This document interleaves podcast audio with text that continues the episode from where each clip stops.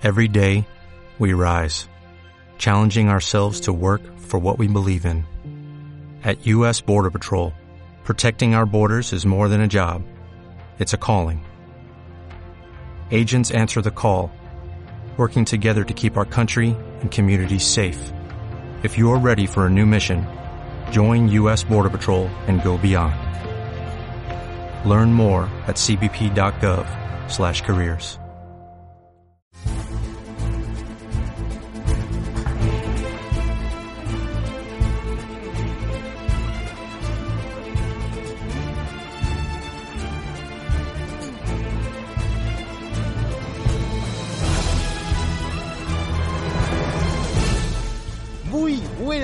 noches, queridos radioescuchas. Bienvenidos a otro excelente y arácnido programa de héroes. ¿Dónde están los aplausos, muchachos? Hablen, por favor, no me dejen solo. Gracias. A- Aplausos, operador. Me pediste una cortina, maestro, no puedo hacer todo. No, no, no, no. Ya, ya pediste demasiado. Bienvenidos nuevamente a este jueves hermoso, caluroso, sin tanta humedad como estos días que estuvimos pasando. Fue ultra húmedo, Robert, hoy. Bueno, hoy la pasé, hoy la pasé mejor que otros días, la Es verdad. que él ya estaba muy húmedo, entonces no se dio cuenta. Sexy. Perdón, no sonaba tan repugnante ni- en mi cabeza. Continúa, por favor. Bienvenidos otra vez. Alan, por favor, danos las nuevas y decinos qué noticiones nos trajiste el día de hoy que faltaste dos semanas seguidas. ¿No? Ajá. ¿Qué discul- haciendo, Alan? Disculpate delante nuestro y con el público. ¿Qué pasó? Eh, me disculpa delante de ustedes y con el público. Lo que estuve haciendo es estudiar para rendir. Yo rindo, estoy cursando los días viernes, así que imagínense que venía el jueves a la noche a Héroes, me cortaba las gambas. Pero en realidad estuve defendiendo Gotham y todo lo demás es solo una excusa. Claro, Es una eso fachada. escuchar. Exactamente. Mucho mejor. Eh, Esa es la excusa que necesitamos hoy. Pero una vez que rendí, me puse al día con la vida y además de ponerme a avisar con videojuegos y ya haberme fumado la mitad de la temporada de Luke Cage con la que estoy atrasado, me vi todo Castlevania Ah, bien. y pude pasar por el cine a ver Spider-Man Homecoming. De la cual vamos a hablar en un ratito. Porque Exacto. también tengo que darle la bienvenida a alguien que también ha retornado a nuestras filas. El señor Harry Tamini. ¿Qué tal? ¿Qué tal? ¿Cómo les va? Hace mucho que no vengo también. Te extrañábamos. Mucho. Sí, tuve mucho, eh, muchas cuestiones, mucho trabajo, shows de stand-up, cosas así que me impidieron ser parte de este hermoso programa, pero aquí estoy de nuevo. También pude ver Spider-Man Homecoming y estoy muy muy emocionado por el estreno este domingo de Game of Thrones, así que yo sé que este es un espacio seguro en donde yo puedo eh, ventilar mi adicción y mi hype con este tipo de cosas, así que aquí estoy. Somos la tubería de escape de Sí. su poder nerd. También contamos con la presencia Mm. del señor Scotty. Bien, te vino el tema. Eh, no, No, no, no pidas demasiado. no, mejor. Eh, El internet está limitado. Eh, hola, Como Robert, ¿cómo andás, Robert? Bien, bien. Yo la verdad, mejor que nunca. Ah, mira, lo pediste, lo tenés. Ay, lo, avivaste vos a Diego, Sí. te das cuenta, ¿no? Sí, no, es que, no sé, es como que soy como un hombre golpeado que y ya no, no sabe qué quiere. Em, ¿Cómo andas, Robert? Yo, perfecto. La verdad, estuve reviendo muchas cosas nerdas. Estuve volviendo a mi querida Play 4 toda Bien. esta semana. Bueno, no volviste tan lejos, o sea, Bueno, tampoco no me volviste a la 3 o la 2 o la 1, Dios. No, no me había ido muy lejos, pero bueno, el Counter Strike re- y mis compañeros de equipo requieren mucha atención. Así que bueno, me pude tomar unas horitas para revivir viejas glorias. Y voy a empezar al Bloodborne de, de una puta vez. Uh, Yo lo quiero arrancar Dios. también, me da miedo. Sí, sí, sí. Voy, a- voy a tener que hacerlo tarde o temprano. Y bueno, terminando el Last Guardian, que ya estoy ahí en las últimas horas de juego. ¿Lloraste? Tiene, tiene momentos únicos. Quiero decir, de cuando lo termine voy a traer un pequeño informe con respecto al juego y la verdad te, te, te regalo unos momentos casi de cine. Que, pero que son tuyos, lo, lo hacen Wow. tuyo al, al juego. La verdad me, me encanta. Pensé que no habías hecho tuyo. que no habías hecho tuyo al bicho, porque ahí me estaba asustando un poco. No, no, no, es muy grande Ah. para hacerlo. Hmm. Y comencé a tener mucha simpatía por ese tipo de, de grifos llamados tricos, que, que son como personajes particulares de este mundo. Es más, por ahí te va a encantar mucho la, la previa al videojuego porque tiene un montón de nombres de criaturas re locas. Y me están poniendo música de cosas aburridas. Momento No, no, yo te estoy escuchando. Te, te- te estamos escuchando, Pero bueno. Perdón, pero yo Es el pero tema- ese, es el ese tema de informe... ¿Es el tema de qué? El tema de Rapey. El tema de Rapey. Ah, es el Rapey Song. Me lo imagino bailando tipo. tin, tin, Claro. tin, tin. Oh no, ahí se está acercando al secundario. Oh, Vestido de payaso. Yo es espero, espero con ansias ese informe. A mí la verdad que yo me lo Sí. compré, todavía no lo jugué, pero me encanta, soy un fanático del Shadow of the Colossus. Sí. Y, y quiero que lo hagas. Hacelo, hacémelo, Robert. Perfecto. Lo, lo vamos a hacer Haceme el informe. sin, sin arruinarte al- con algún spoiler ni nada por el Y estilo. la pregunta que te hizo Seba si ya lloraste me parece súper válida porque hasta ahora las historias de Ico y de Shadow of the Colossus son no solamente que son muy cinemáticas, sino que saben llegarte, son Sí. muy viscerales en algún Sí, punto. sí, sí, no, posta. Sí, sí, sí. Hay momentos en los que digo, no, ¿por qué? Y así, es como que te agarra por sorpresa y decís, esto no estaba planeado, esto no me pasó en ningún juego. Y Claro. la verdad, te hace pensar por qué es que tardaron tanto en largarlo. La verdad, hay muchas partes del juego que la pensaron muy bien. También le quiero dar la bienvenida al señor Diegote, nuestro operador mágico. ¿Cómo andan, muchachos? Bien, vos, querido barbudo, hermoso. Remándola hoy. Hoy sí remándola literalmente. Hemos salido al aire. Así que avisen si en algún momento nos cortamos, pero Sí, estamos por al aire. le, estamos le al pedimos a nuestros oyentes que cualquier cosa nos tiren el aviso, una. Si bomba. o tenemos algo. oyentes. No, igual Robert tiene seguidores. Tiene su Sí, sí. pack No, de no, no. seguidores. El programa. Wolfpack. La Wolfpack. A Wolfpack. El programa tiene seguidores y porque lo hacen prácticamente ustedes. Yo solamente me encargo de difundirlo. Bien de humo, maestro. te quiero, Robert. Te quiero mucho. Che, lo quiero. eh, operador querido, es el cumpleaños del gran Harrison Ford. Sí, estoy muy contento, muchachos. Y voy a blanquear Uy, ya. Sí, voy a blanquear. Amo a Harrison. No, pero creo que estuve pensando lo que iba a decir. Y quería cerrar que Harrison Ford, si no es de, de los mejores héroes, o sea, de la parte de carne y hueso, ¿se entiende? Sí, sí. Eh, pegan el palo. Dígame alguna contra de Indiana Jones. Sacando que es un mujeriego, bueno, pero... La Roca. No, no, no, no. no, Indiana- no, él- como héroe, como héroe. Una característica de él que sea. Sí, sí. Sí. A ver. Quería bardear mi No, es perfecto, es perfecto. Para mí es perfecto. Así que, no, el de su Han feliz Solo. cumpleaños 75 años Han Solo también, otro. Ah. El canchero de Star Wars para mí es. Así Sí, que sí, sí. yo creo que eh, le, le agradezco de acá. No sé, si alguna vez va a escuchar Robert, me va a escuchar una vez vos a esto. Prometemos que en algún momento lo vamos a ¿Se lo spamear hasta llegar? el cansancio. Porque yo vi un video, ¿lo vieron? En el que estaba, se estaba por estrenar eh, la de Star Wars y hacen un Skype, no sé con quién, así de la película y de repente de la nada, atrás, aparece Harrison Ford y el chat tipo ¡Wow! ¿No lo vieron nunca? Muy bueno.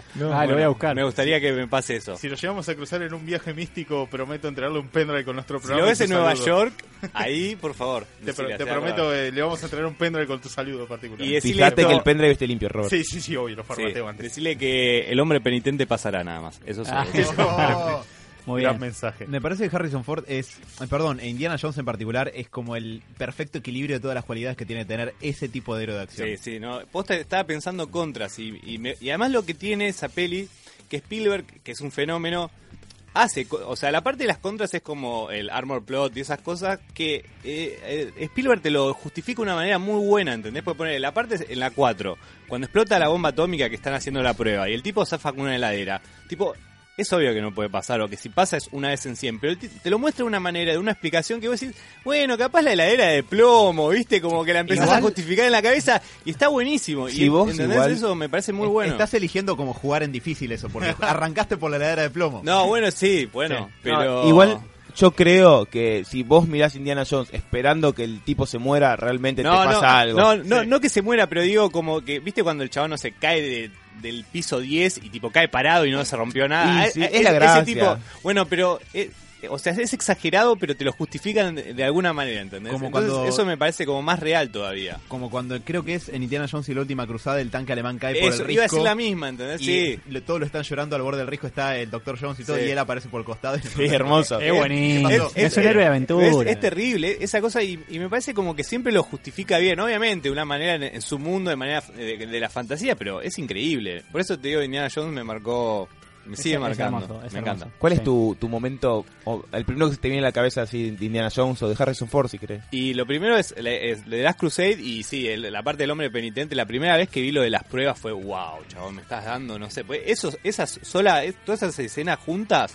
es una película sola. Sí. Después Sí. el viaje es otra, o sea, hasta que llegan ahí es otra película. Después la parte de los nazis, no, no sé, hay mu- mucha, bueno, la parte de los nazis es otra que te la pondría en mi top. Cuando se cruza Hitler mano a mano, ¿ves eso? Es el imposible. autógrafo. ¿Ves, ¿Ves, Sebas? Es imposible que pase eso. Le pasa a Harrison Ford y lo justifica de una manera que sí le puede haber pasado al chaval. Obvio. ¿ves? Muy bueno, muy bueno. Es, me quedo con esas dos escenas, me parece. Yo estoy pensando, yo creo que una gran escena de Indiana Jones es cuando cae el flaco con el sable gigante Ah, y sí, empieza a sí, girar el sable y el chabón saca el fierro, le mete un corchazo y otra Y cosa. además la gente explota, tipo, "Wow", no Sí. sé, porque esas cosas me encantan, tipo. Era gente bueno. que pasaba por la calle, pero de golpe sí. se había convertido en público. Esa escena fue completamente accidental, ¿sabían? Te, te iba a decir ese Eh, mismo dato. ¿posta? Sí. Harrison Ford tenía diarrea en ese momento.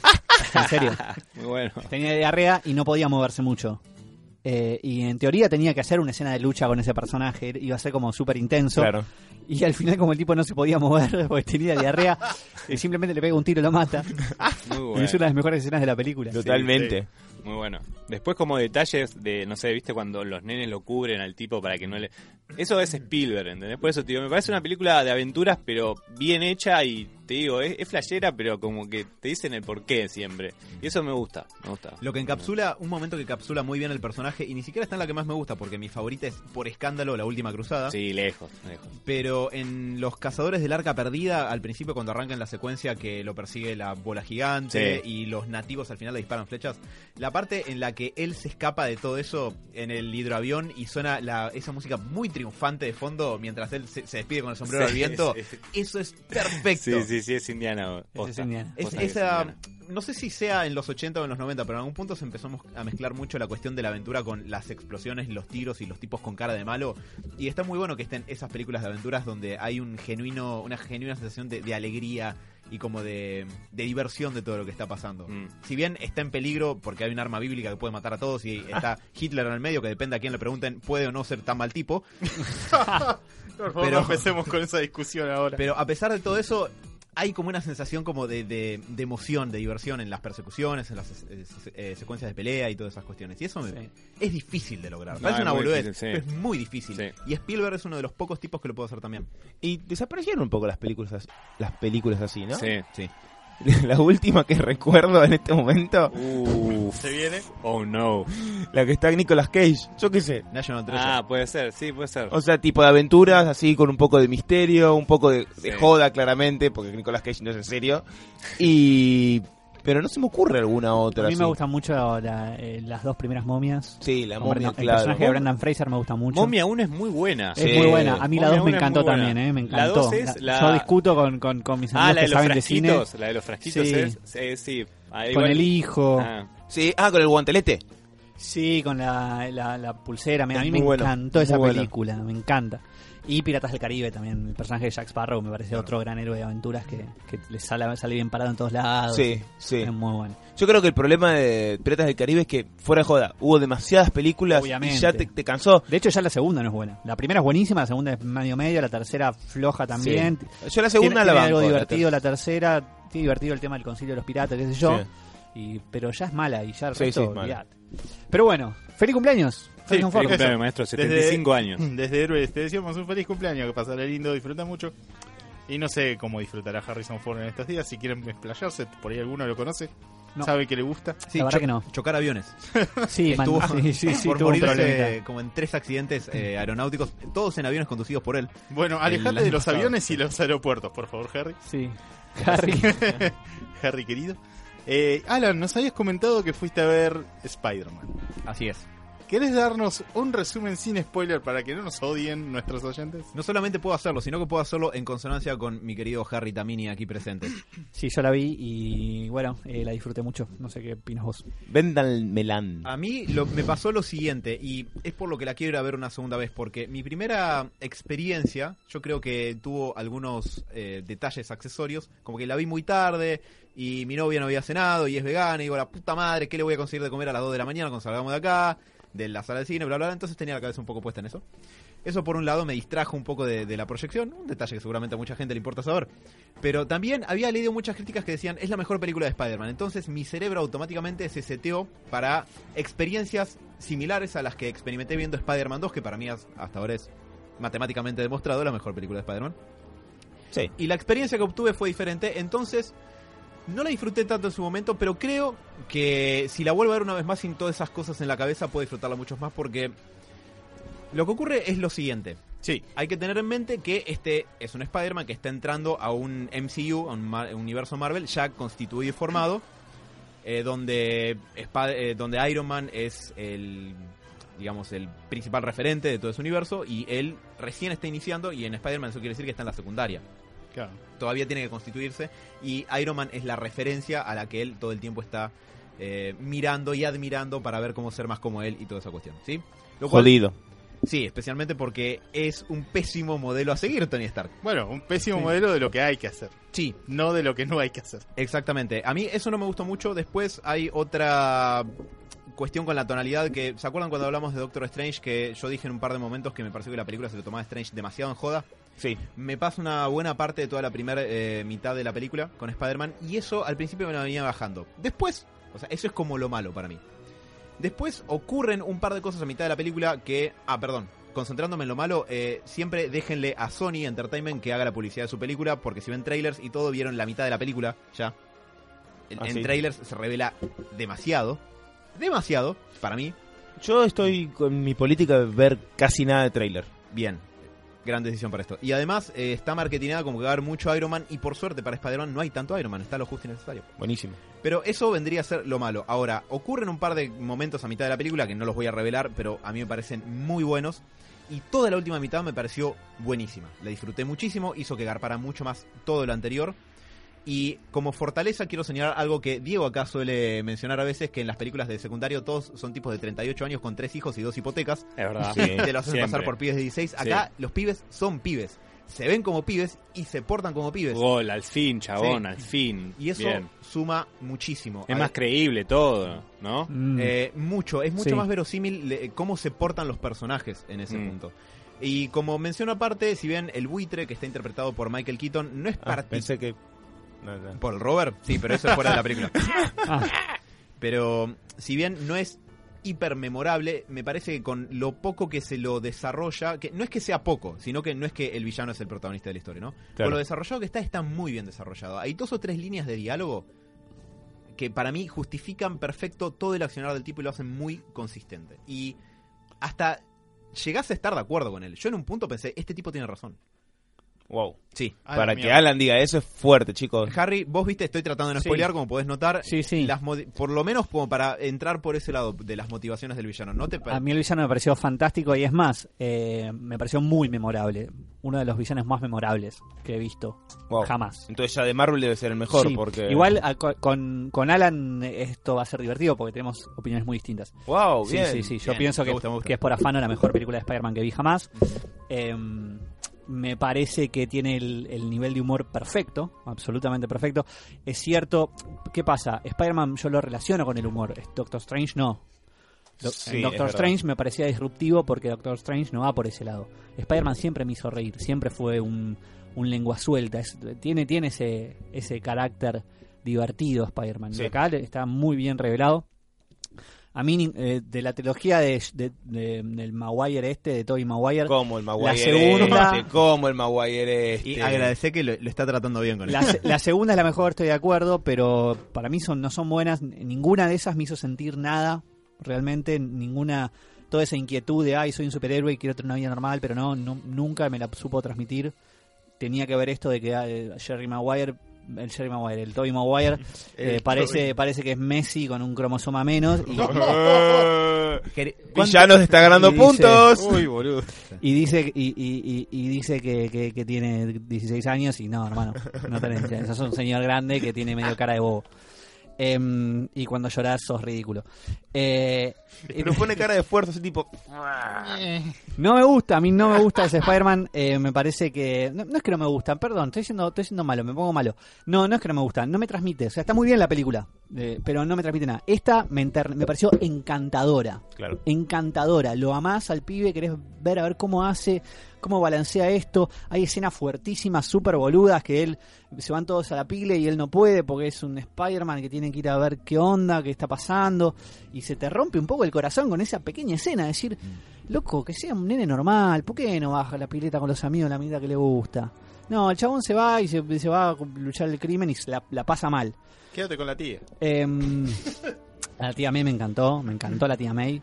Pareció un personaje fabuloso. Em, pero em, eso, me hizo sentir todo eso que supuestamente me tendrían que venir haciendo sentir estas películas con también Andrew Garfield, que Andrew Garfield quería hacerse el loser y no le sale. No. Piensa, piensa que tartamudear es de loser. No, no, No, es, así. demasiado atractivo para hacerlo. Obviamente, este no, este tiene medio cara de Mm. Gilastrún. Es lindo y tiene como el cuerpo Para, todo marcado para, de. Spider-Man. Boludo, se levanta Stone, déjame de joder. Es una secundaria donde eran todos hiper atractivos. ¿Qué carajo pasó ahí?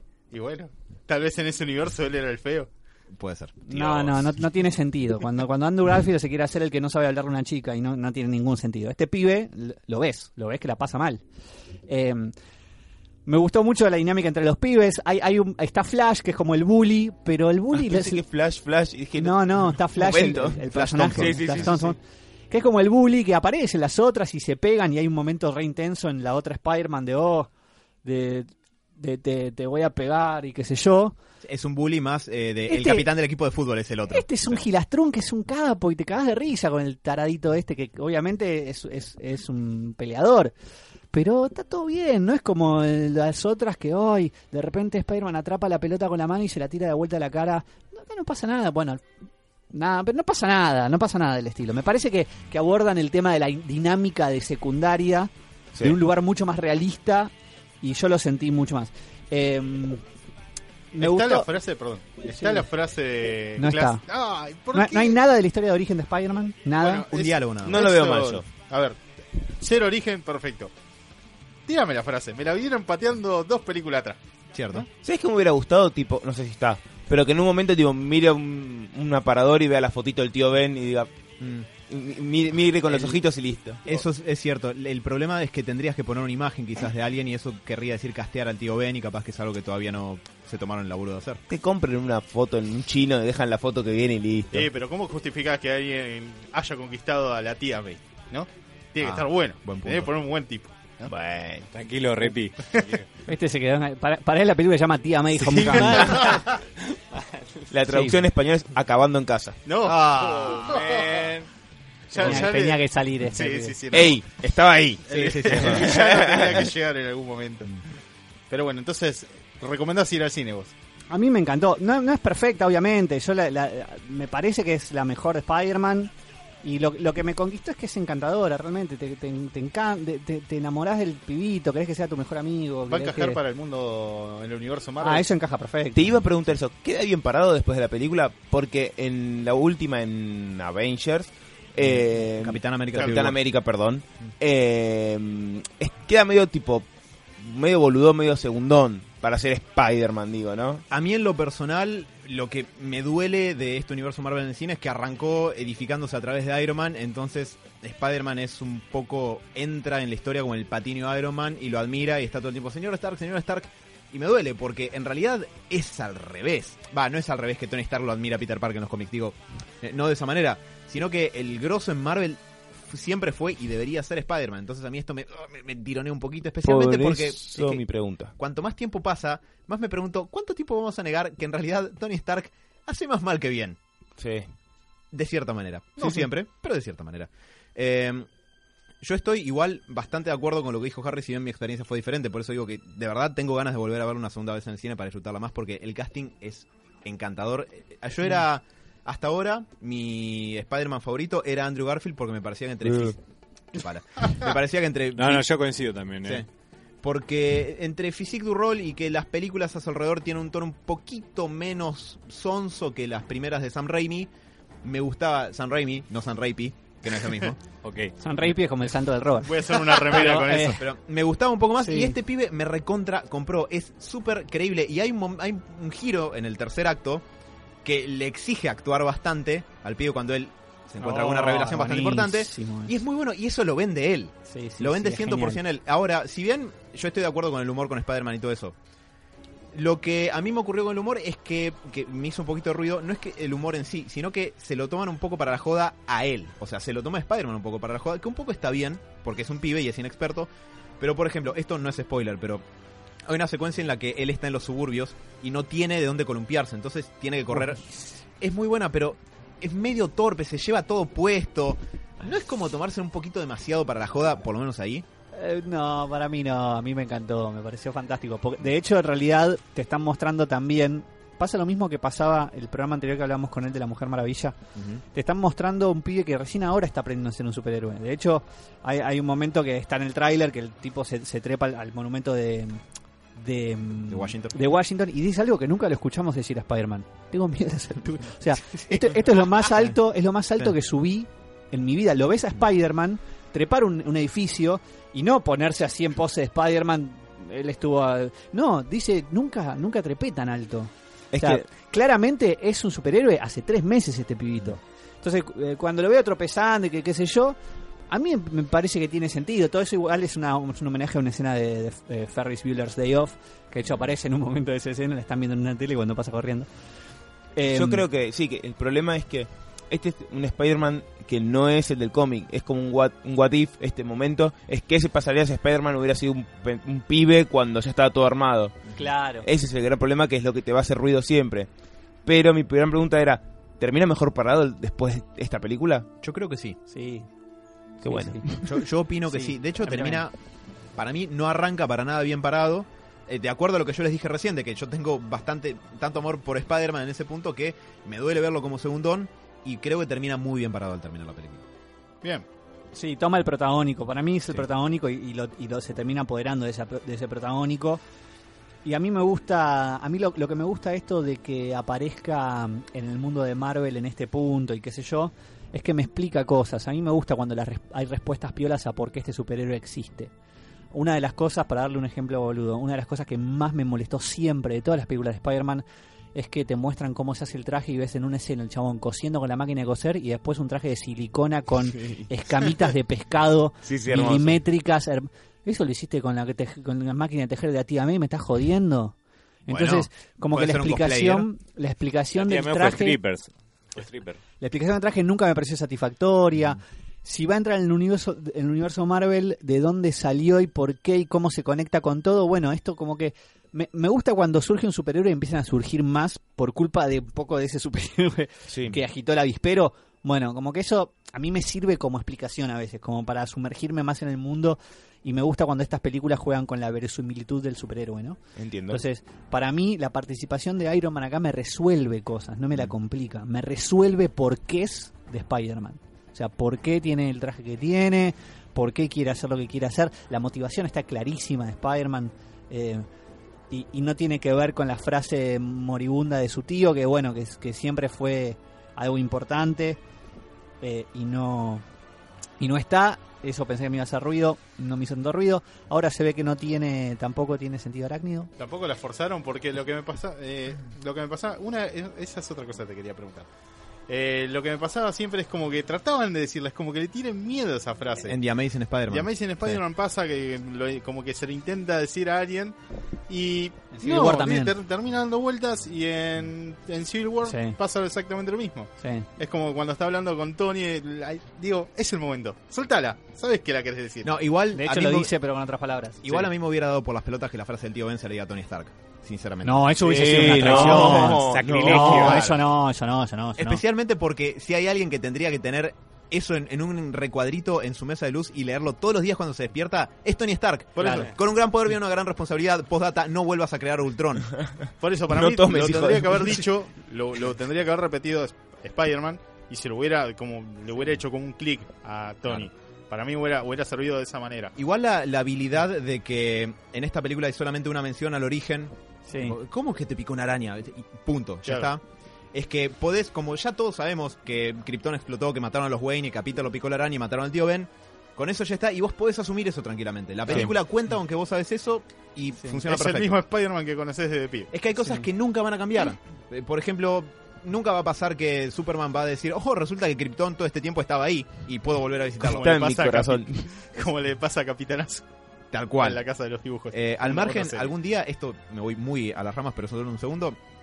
eh, me gustaría poder hacer un especial sobre películas que nunca se hicieron porque había una versión de Superman hecha por J.J. Abrams, el creador de Lost, que iba a terminar con el giro de trama de que Krypton todavía existía.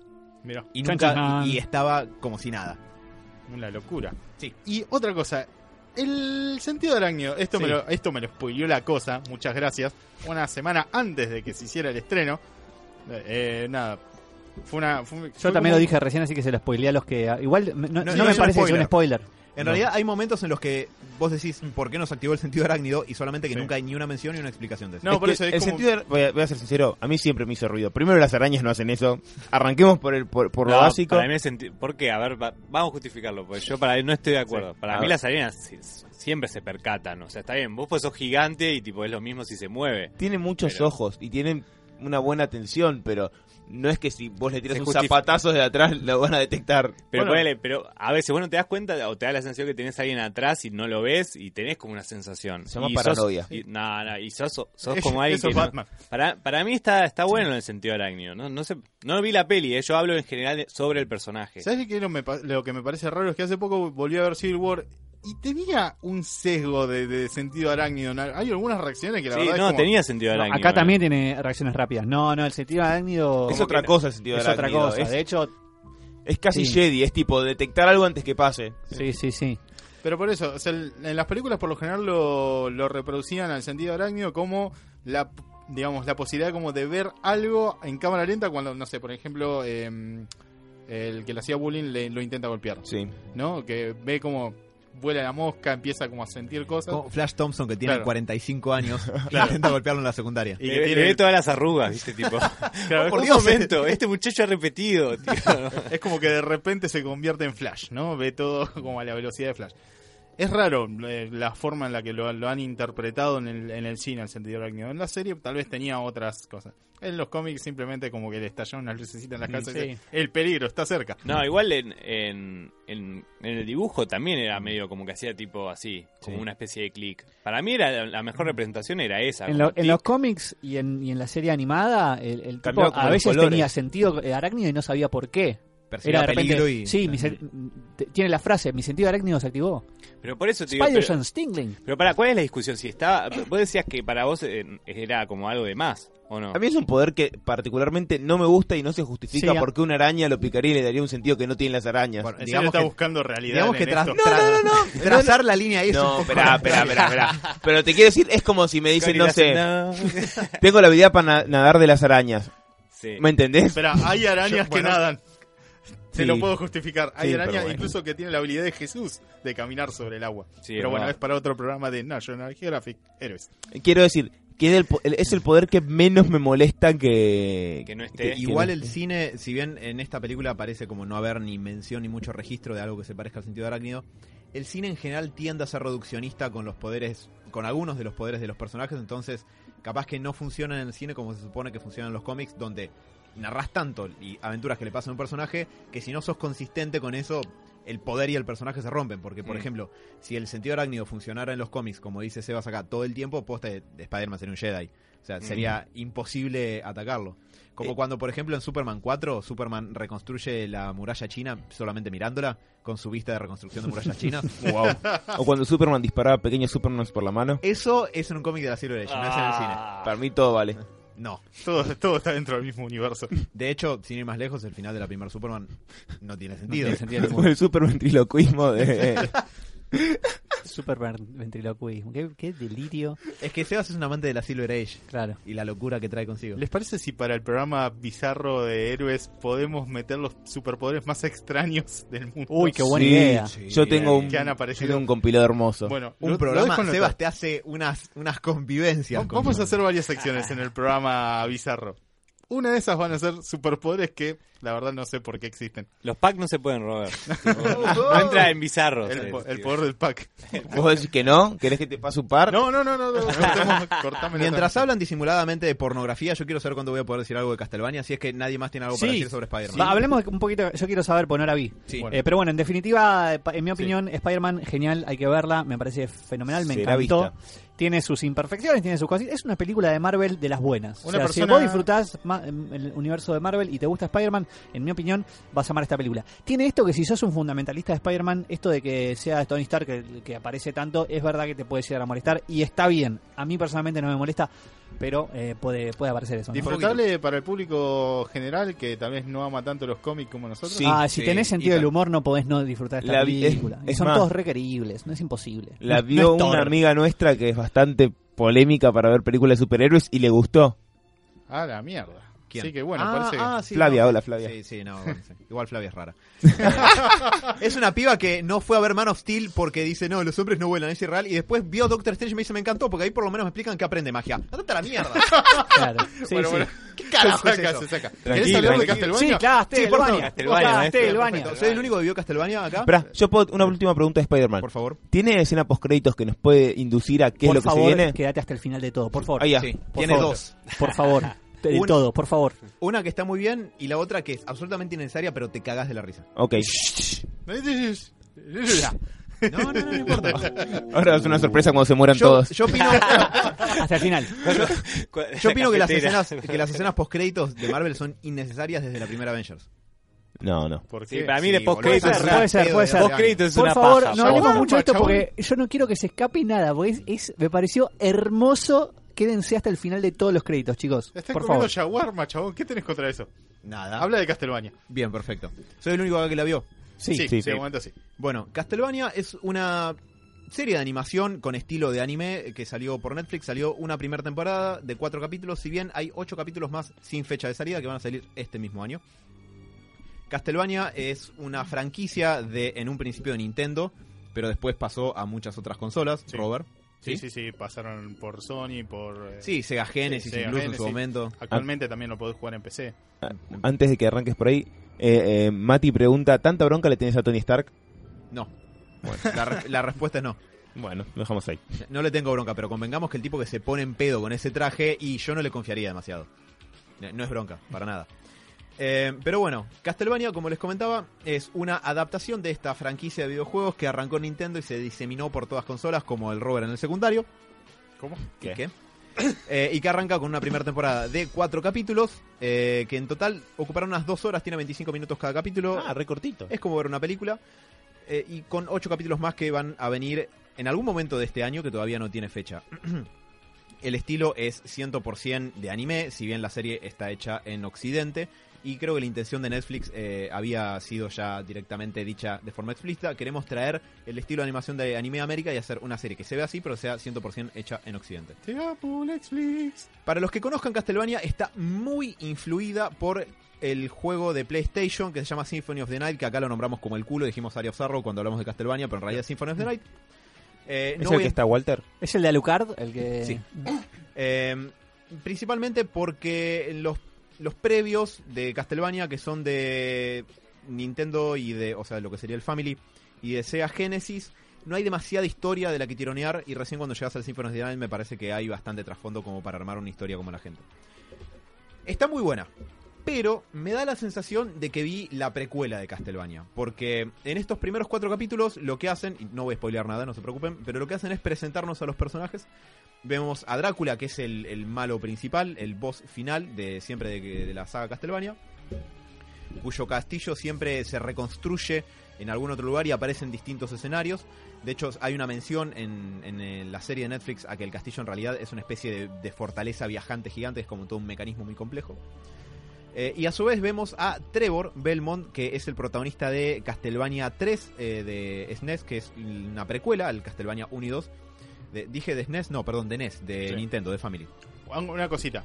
Sí. En la saga de videojuegos hay una explicación de que parece como que el castillo tiene vida propia y Sebas, a esto te va a encantar. Hay una entidad que se llama el Caos, que es casi la culpable de todo esto. Así que bueno, continúa, perdón.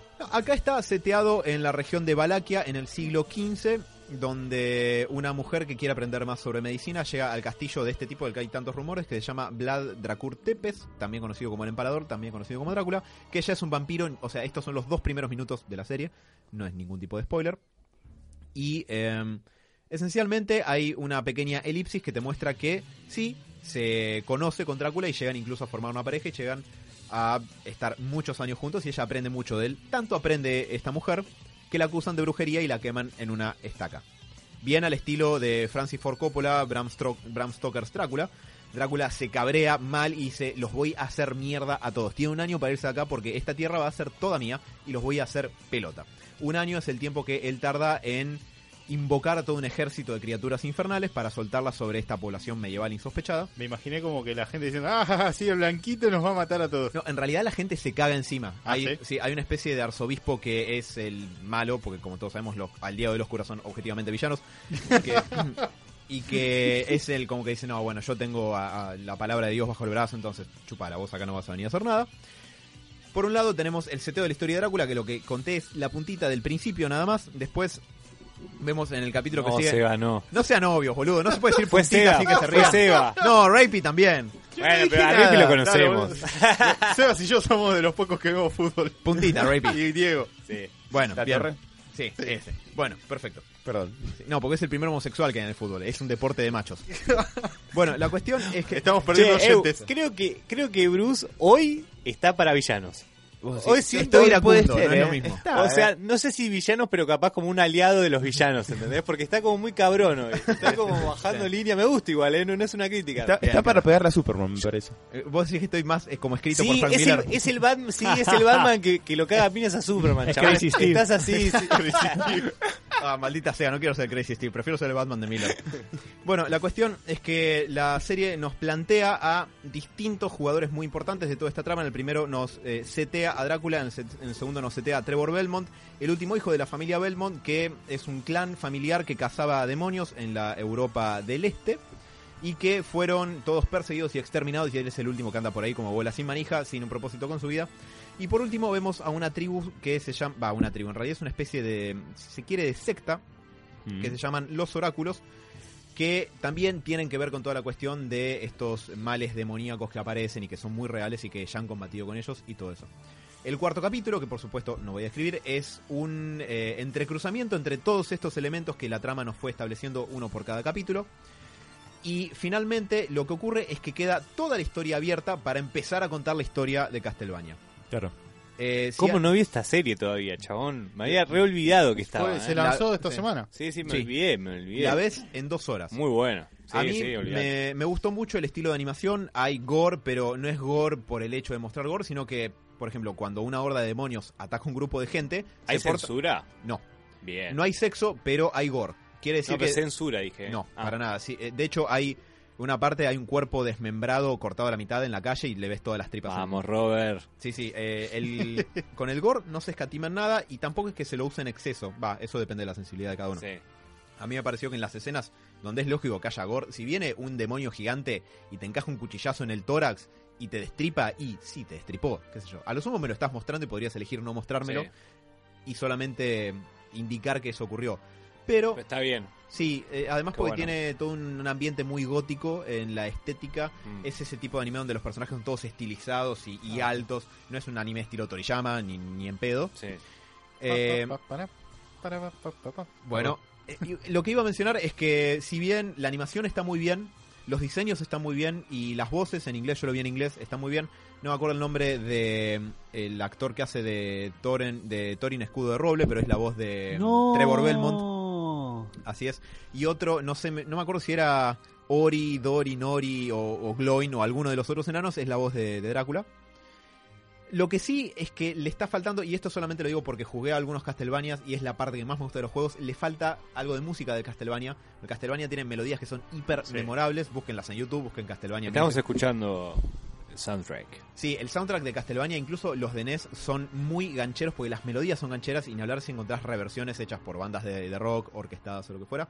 Le falta eso, para mí, pero después está muy bien. Y tiene un agregado que para mí es parte de lo que tiene que ver con que sea un producto sólido, que es que el escritor es Warren Ellis. Muy para mi sorpresa. No. Sí, señor.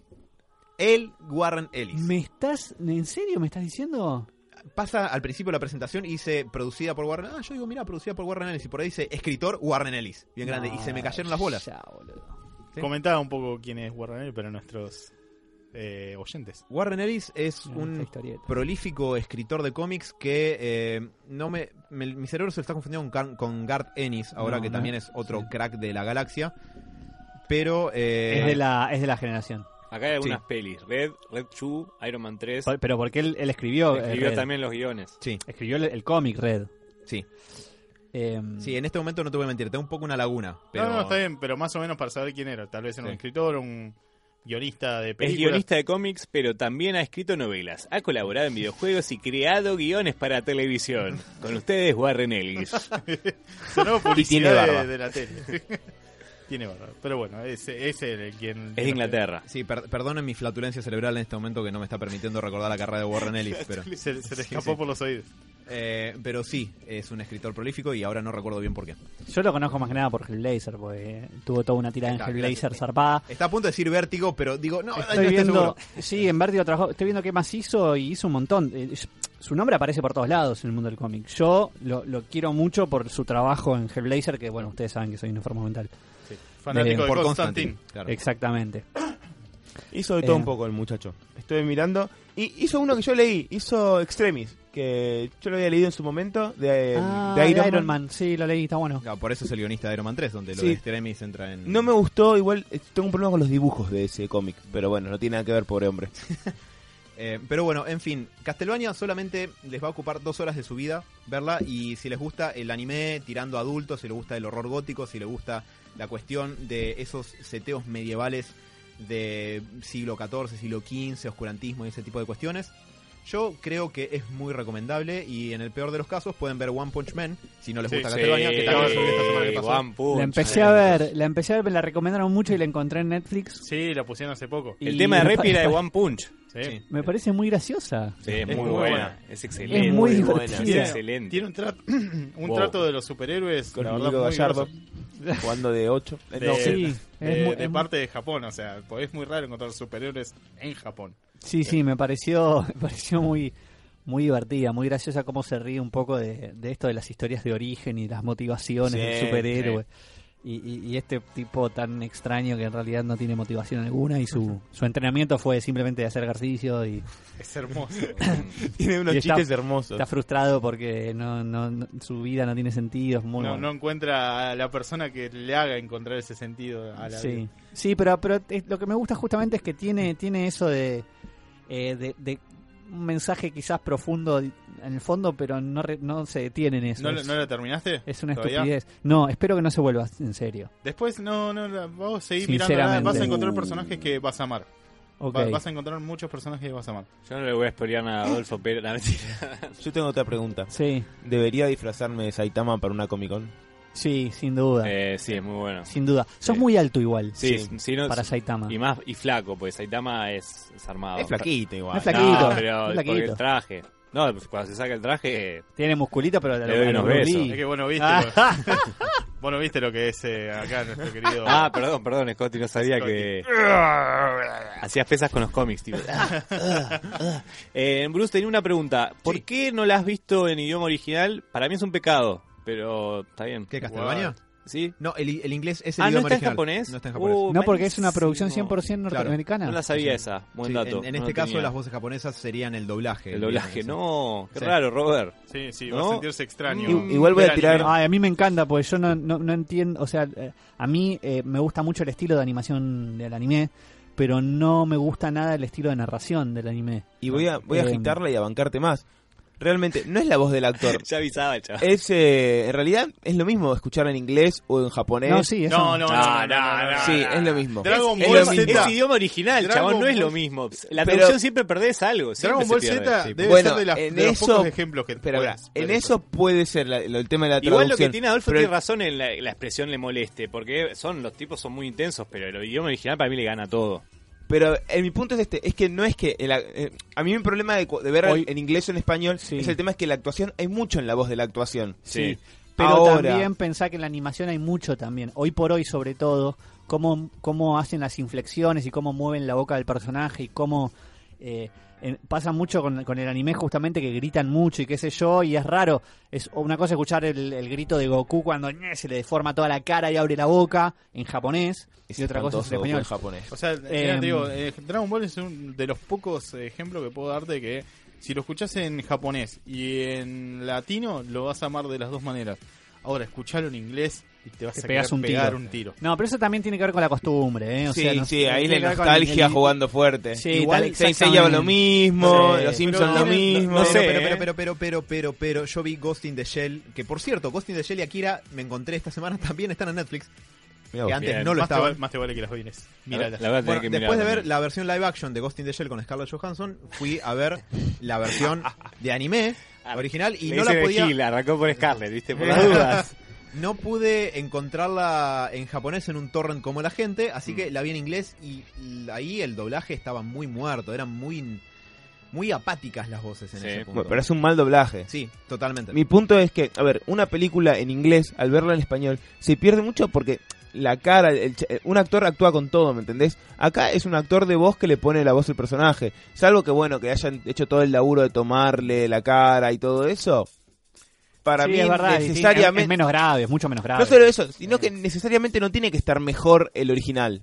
Porque tal vez un- hay un laburo de, de- de los... Mentiroso, mentiroso. Para mí hay, sí, hay ejemplos de las dos cosas. Por ejemplo, el doblaje de Dragon Ball para mí es bastante superior a las voces originales. Sí. Es una opinión personal. Y por otro lado, si quieren un ejemplo de cómo un doblaje te puede arruinar una escena, vean la escena en la que Obi-Wan Kenobi le dice a Anakin, You were the chosen one, en latino. Sí. No tengo nada contra ese actor de voz, pero Dios mío, se cae a pedazos esa escena. en Sí, pero, pero ahí Bueno, está esa- Batman, las de Nolan. Los- pero ahí, Ah. pero ahí están co- eh, apoyando lo que yo digo. Yo digo que cuando un actor es de carne y hueso, Mm. ahí sí hay algo en la voz que es propio del actor y que por más que el dobla, el que doble, tal vez hasta, hasta tenga mejor interpretación de esa escena, ahí hay algo que se falsea y se corta. Sí. Ahora, en un anime es un actor de voz el que él pone la voz y salvo que hayan hecho todo un proceso de que le tomen la cara y no sé qué. Realmente no, no necesariamente el actor original tiene que ser mejor que el de doblaje. Tal vez el doblaje es mejor, sí puede ser que en, el dobl- en, la, en la traducción se pierdan cosas y ahí sí puede ser. Sí, bueno, eso Y sí. encima el anime lo que tiene, tiene mucho diálogo. Pensá en eso. O sea, para mí se pierde mucho. Pensá que el anime tiene esa... pa- Bueno, capaz, no sé, de Castlevania tiene... Sí, es- son las mismas características que el anime, ¿no? ¿O le viste algo diferente? Vos decís en manera de cómo está Sí, cómo animado está, y narrado y sí, cómo eso. está narrado. Pues la típica del anime es que se quedan pensando un minuto y te cuentan todo. Hay dos cuestiones ahí que no están en Castlevania, que es la sobreexposición, como Mm. por ejemplo eh, Se- Sebas comentaba la vez pasada que en Seiya, capaz que a mitad de un ataque, eh, Seiya empieza a empezar, oh por Dios, Eso, es sí, el ataque sí. de tal cosa que si Sí, me toca puede destruir mi armadura, pero bla, bla, bla. Eso Bueno, me molesta. sí. Eso no está en Castlevania. Y tampoco hay tanta. Uy, pero con esto. A ver, barden ahora, Ah, barden ahora con esta música de todos, fondo. puto. eh, no, pero la cuestión del anime de esas pausas largas en las que todos Oh. tienen soli- soliloquios Sí. o, o explican y hay sobreexposición, no está en Castlevania. Ah, no está, No, mira. no, se pierde Y las reacciones con es ruido de los- anime, de- perdón, del anime maestro. me saca, boludo. Bueno, No, las reacciones cuando hacen... "Eh", te y calmas. hacen como un ruidito. ¿viste? Necesita Eh. Robert, Robert, defendé. Estoy a punto de transformar en Super Saiyajin y matarlos a todos. No. Sí, me- Entiendan, me van a odiar los, los, los- radioescuchas también. No, no, Pero no. Diego, Diego, No, los villanos no, van ganando. Vamos, sí, estamos logrando no, que se separen. pará, pará, pausa, pausa, pausa. No amo ni en- no odio ni en pedo al anime, ¿eh? Sí. o sea, está buenísimo, me encanta. Sí. Pero hay algo de la narración que me saca para afuera y mucho no me meto. Mm. Si me combinas, me gusta mucho la animación y los diseños, la ilustración japonesa, me parece hermoso. Mm. Si vos me das diseños y animación de- del anime Sí. con un estilo de narración occidental, yo salgo ganando en esa ecuación. No, Eso es lo que digo. sí. Sí, sí. De hecho, yo la vez pasada Es que decía... es una buena fórmula también. Para mí, a mí me gusta más el anime, pero es una gran fórmula. Agarrar como lo mejorcito, lo que uno pretende que pi- piensa que lo mejor está buenísimo. Yo de hecho decía la vez pasada que el anime tiene ciertas cosas, como esto de la sobreexposición que decía Alan, que funcionan solamente en el anime. Tipo, Claro, vos claro. llevas eso a, un re- a una película americana, europea, no sé qué, vos decís, esto es una basofia. Sí. Tipo, ¿por qué el personaje Sí. estaría hablando a la Sí. cámara durante 45 minutos sobre no sé qué? Claro. Los códigos del anime hacen que esté bien, como Sí. también, o sea, a ver, el cómic tiene sus propios códigos que nosotros respetamos, o lo que o la, la sitcom tiene sus propios códigos, tipo, Claro. no sé, alguien que no esté acostumbrado que, que haya una risa atrás de un chiste dice, eso Claro. es una pelotudez, Sí. pero te acostumbras y son los códigos. Sí, sí, sí. Otra pregunta, Bruce. ¿Hay primer plano de pequios y esas cosas? Ajá. No, no, pero No, no, es- es característica lo- aposta. Lo sexual no está. Lo, lo sexual no está eh, ni siquiera muy mencionado. Si bien tiene tono adulto y no sería para nada raro que tengas alguna escena medio explícita, lo único por lo que se va con el lado más de apto para mayores es con la sangre y la violencia. Eh, De hecho, tiene un estilo similar a. ¿Te acuerdas, Robert, una serie sobre un vampiro joven que era Night algo que daban por Locomotion? Que Ah, es, lo, sí. es lo más anti que estoy haciendo al aire, pero esto, No, perdón. pero- a, eh, que Alucard, la, digamos. Helsing. Helsing. Helsing. Eh, no, una más vieja, que daban por Locomotion tipo a principios de los 2000. Hunter, no sé cuánto, ¿no? No, era Night algo. Hunter, Por ah. si alguien se acuerda, alguien que nos Ah. está escuchando Sí. se acuerda, nos quiere No querés hablar de Nightwing y estás tipo haciéndonos un camelo. Ahora que lo mencionaste. Y te puse Sec Bomb mientras a ver bueno, pero me recordó una estética similar así, que esa serie sí tenía sexo y esta y Castlevania no. Lo única, la única aclaración sobre Castlevania es que Sí. puede ser que para cuando terminen de verla se queden con ganas de más, parezca corta. Eh, y recuerden que hay ocho capítulos más que vienen en el año, porque para mí esto es un poco como el seteo para que empiece la historia, eh, no es la historia en sí. Sí. Claro. Así que ténganlo en mente, pero de todas maneras son dos horas de su vida que no creo que se arrepientan de ver. Yo Perfecto. voy a volver un poquito atrás. Pero, ¿no les pasa a veces? Me pasó a mí un par de veces que vi un anime hablando de esto de la traducción y todo, que lo veo tipo en inglés, traducido en inglés, y abajo veo los subtítulos de la historia en japonés y dicen dos cosas completamente diferentes. Sí, sí, Sí, hay eso muchas verdad. páginas que, Tipo que- se aprovechan de eso también.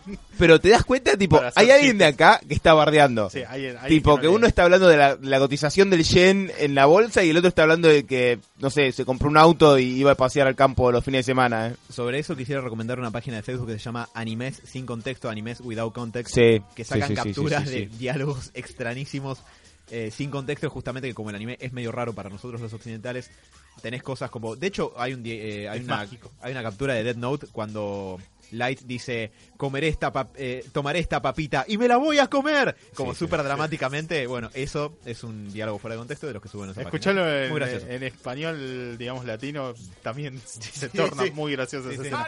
Fuera de que no lo es.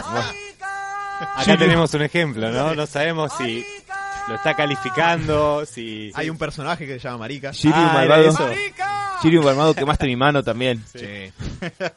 Qué grandes Así que, bueno, visto que ya vamos cerrando esta mm, intro, ¿no? Sí. Bastante larga, en la cual hablamos de muchas cosas. Vean Spider-Man y vean Castlevania. Vean Spider-Man, vean Castlevania y prepárense porque vamos a hablar de un próximo estreno, bueno, de una nueva temporada de Game of Thrones. Y para eso tenemos el conocimiento del señor Harry Tamini, pero va a ser después de este tema. Eh, Harry, ¿qué nos pediste para hoy? One Republic, esto es Counting Stars. Ya volvemos.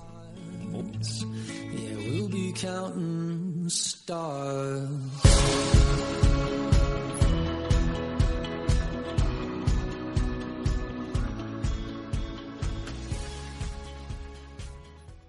En Sherwin Williams somos tu compa, tu pana, tu socio, pero sobre todo somos tu aliado, con más de 6.000 representantes para atenderte en tu idioma y beneficios para contratistas que encontrarás en aliadopro.com. En Sherwin Williams somos el aliado del PRO.